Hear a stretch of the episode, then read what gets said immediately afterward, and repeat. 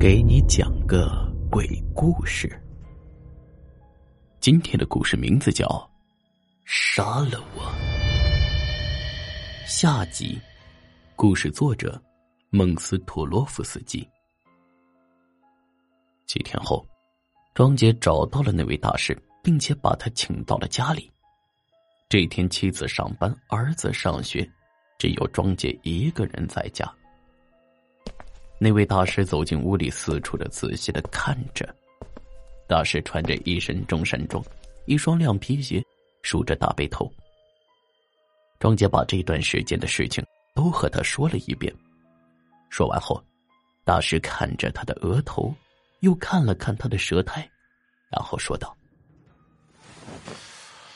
你是被一种叫加尼逊的小鬼儿。”上的神啊！庄杰惊讶的张大了嘴巴。大师继续的说着：“唉，这种鬼很厉害，可以通过身体接触进行上身。也就是说，有个人被这种鬼上了身，他轻轻的碰你一下。”就可以上你的身了，除非那个人在碰你之前就死了，那么这种鬼也会跟着死亡。听到这儿，庄杰急了：“ 那我的妻儿没事吧？”“放心吧，他们没事。现在，他只在你的身体里发育，刚开始的时候。”会控制你的意识、大脑，过后会控制你的肢体，你会做出一些你自己都不知道的事情。等他完全控制了你，那时候才会上别人的身。那那我该怎么做？这个没办法救。这种东西太邪了，没有能控制住他的办法。你的时间不多了，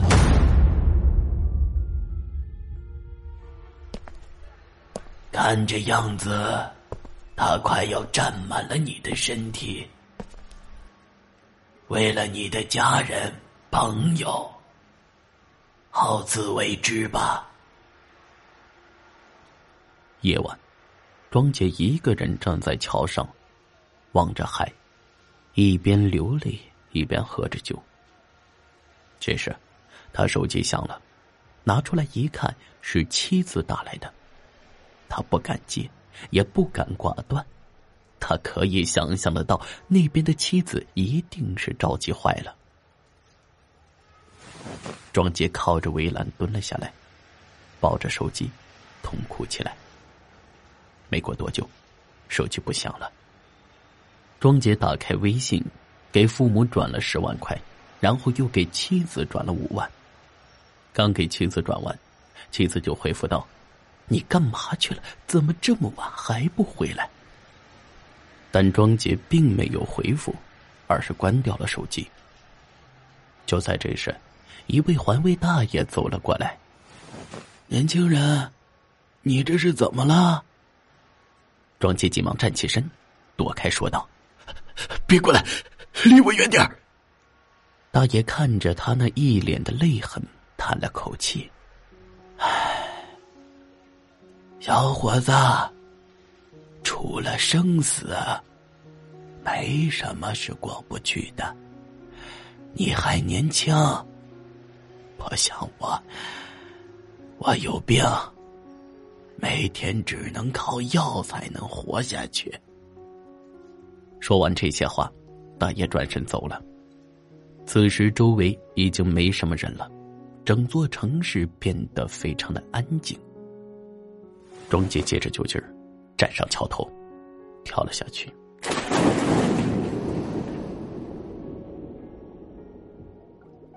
庄杰的家人这几天已经找疯了，也报了警。但一直没有任何的进展。这天晚上，庄杰的妻子和孩子刚回家，两人刚要用钥匙打开门，却发现门是虚掩的。妻子一惊，难道屋里有人？他用手缓缓的推开门，一股臭味迎面而来，差一点没把他给熏出去。他捏着鼻子走了进去。进屋后，整个人都惊呆了。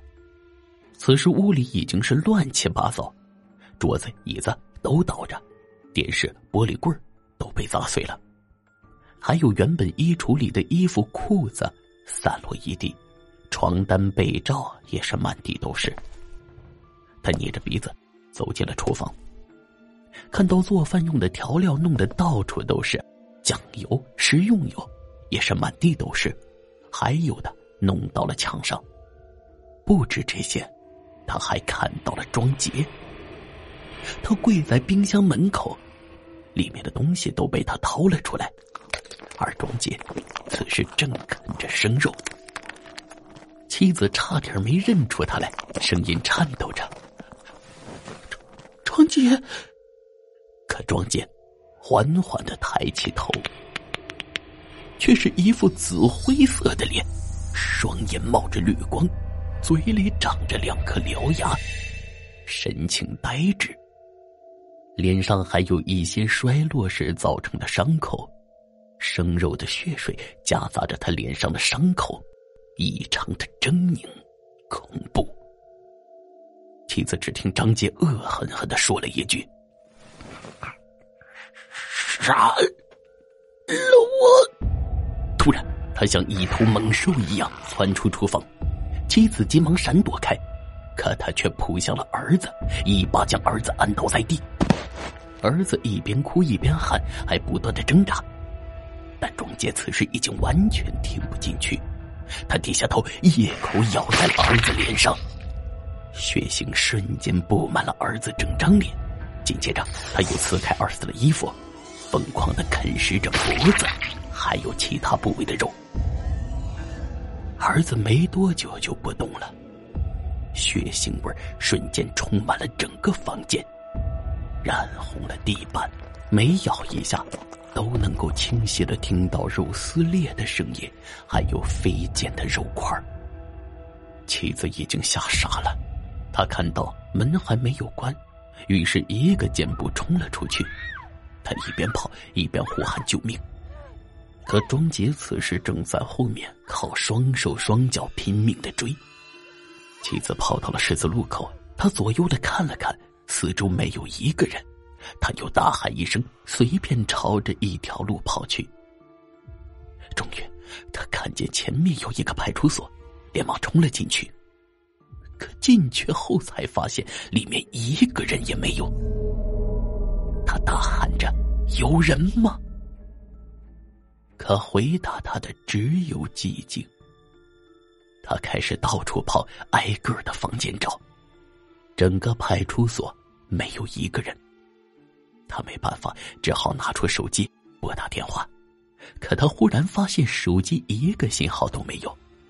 他使劲的拍打着手机，焦急的拍打着手机，可手机硬是收不到一根信号。他看见接待室门口开着。里面有个座机，急忙跑了进去，拿起座机就按号码。但不管他怎么按，座机也是一点反应都没有。任凭他怎么拍打，电话也是一点反应都没有。突然，他猛地发现中介此时正趴在窗户上，紫灰色的脸，沾染着大片血迹。嘴角还带着狞笑，双手双脚的张开，像一只大蜘蛛一样趴在窗户外面，看着屋里的一切。他说了一句：“杀了我，我控制不住我自己。”妻子哪管这事儿，站起身，急忙跑出去，冲出派出所后，跑到了一条宽阔的路上。庄杰在后面，依靠四肢跑得飞快，完全不像一个正常人奔跑的速度。终于追了上来，一把按住妻子，张开血盆大口，飞快的啃食着妻子的脸。妻子很快就不动了。庄杰仿佛几天没进食的野兽一般，疯狂的撕咬着，鲜血和碎肉流淌了一地。不一会儿，两名巡逻的警察走了过来，他们被吓了一跳，急忙拿出枪对着他说：“别动，站起来！”庄杰忽然想到了，那晚一脚踹开的那个人，那个人此时和他是一模一样。庄杰抬起了头。脸上全是鲜血和碎肉，双眼冒着绿光看着他俩。他放下了妻子，此时的妻子已经被啃得不成人样了，脸上和脖子上的肉都被啃光了，胸口也被撕开了一条大口子，里面的内脏基本都被吃光了，只剩下了一张快要被掏空的人皮。庄杰站起身，晃了晃他那沾满鲜血而又僵硬的脑袋。开枪！别让我碰到你！但那警察并没有开枪，而是叫他往后退，蹲在地上。突然，庄杰露出了血淋淋的牙齿，大吼一声，向两名警察扑了过去。就在离他们近在咫尺的时候。两名警察开枪了，他们一边开枪一边往后退，乱枪将庄杰打倒在地，庄杰跪在地上，没多久就顺势倒下了。不一会儿，警察的增援赶到，他们在现场拉起了警戒线，而刚才那两名警察，一个在一旁抽着烟，另一个则呆坐在一块石墩上，他双眼无神。目光呆滞，一位老警官走到他身边：“喂，想什么呢？”可他没有动，也没有回应。那名警官又大声的喊了两句：“喂，醒醒，干嘛呢？”终于，他缓过神来，就像梦中苏醒一般。此时，没人注意到，他左手手腕刚才被庄杰。抓破了一小块皮。